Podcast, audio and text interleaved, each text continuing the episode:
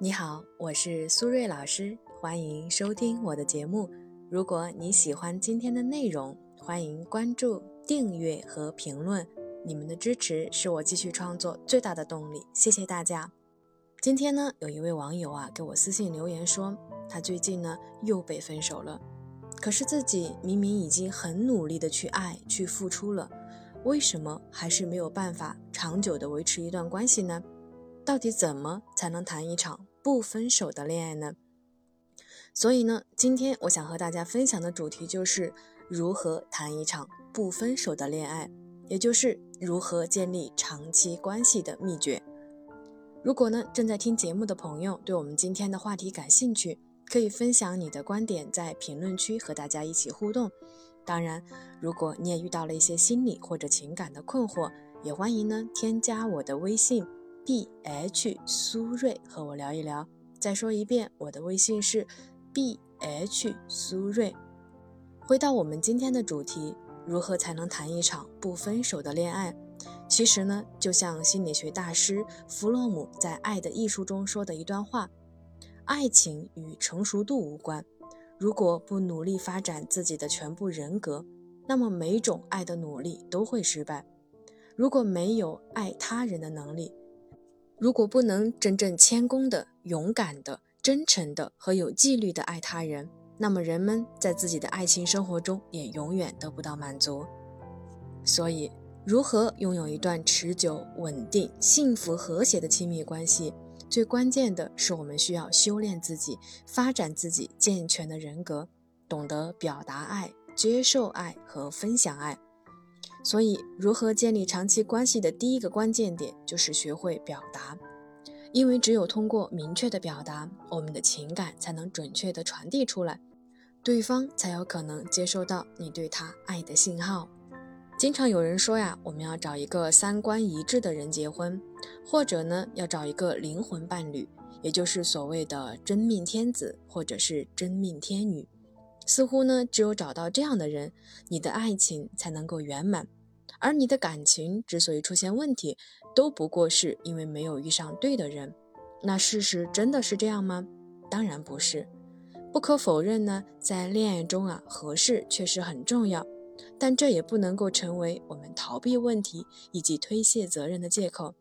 即使你真的找到了那个最合适的人，也不代表接下来的人生旅途就会一帆风顺。因为任何关系啊，都是符合事物发展规律的。起起伏伏呢是常态，所以都无法避免产生摩擦和矛盾而感到失望和不满。而你们是否有良好的冲突化解机制，就会在很大程度上影响着恋爱关系的质量。比如说，你发现男朋友最近对你越来越冷漠，你很不满。接下来你可以选择四种不同的处理方式。第一种，表达，直接告诉男友。你觉得他最近的一些行为让你感觉到你们的关系变得疏远和冷漠了，你觉得很不开心，然后你们一起讨论为什么会产生这个问题以及怎么解决。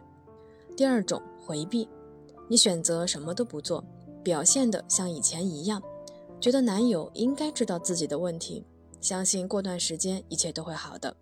第三种隐忍，你把不满憋在心里，对男友呢一如既往的温柔和体贴。但是心里很委屈，觉得自己很卑微。第四种退出，你选择了分手，并且呢迅速从你们同居的房子里搬了出去。以上四种，大家觉得哪一种更像你的行为模式呢？可以在评论区告诉我。显然啊，通过直接和坦诚的表达，可以调动呢伴侣一起对问题进行讨论。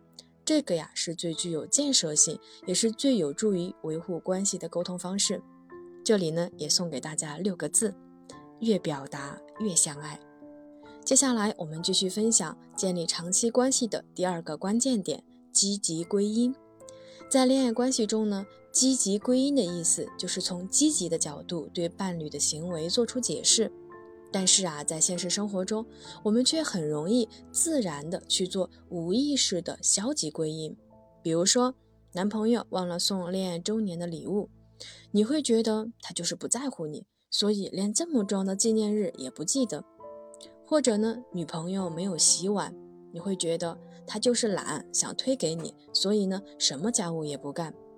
实际上，当你认真思考，就会发现这样的归因是有问题的。男友真的一件关于你的事情都不记得吗？又或者，女友真的一件家务也没有做过吗？我相信答案肯定是否定的。如果这个人真的这么糟糕，你们也不会走到一起，不是吗？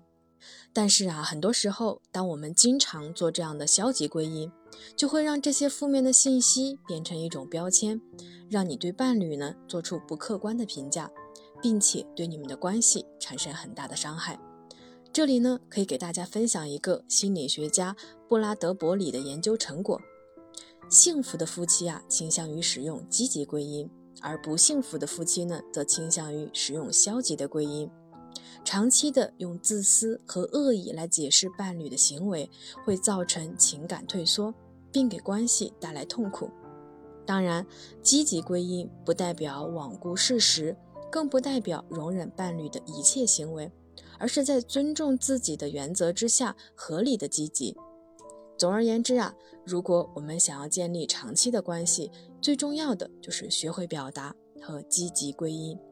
好了，时间差不多了，我们今天的节目就先到这里，感谢大家的收听，我们下期节目再见了，拜拜。